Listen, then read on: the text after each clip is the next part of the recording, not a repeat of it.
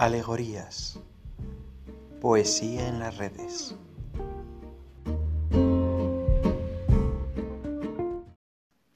Este verano. Este verano se parece a un pueblo todavía humeante después de un bombardeo. Del otro lado del río, en la bruma, un bote está listo para llevarme a la frontera.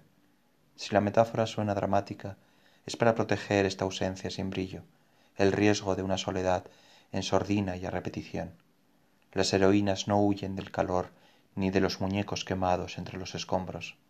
Hay que llegar del otro lado y escribir, y escribir es despojarme página por página de un nombre anotado demasiada vida. Amo este balanceo en la nada, los recuerdos como linternas en la noche que atraen a los animales y los alejan de sus cuevas. Mi cueva es este verano inmóvil, metafísico, casi irreverente.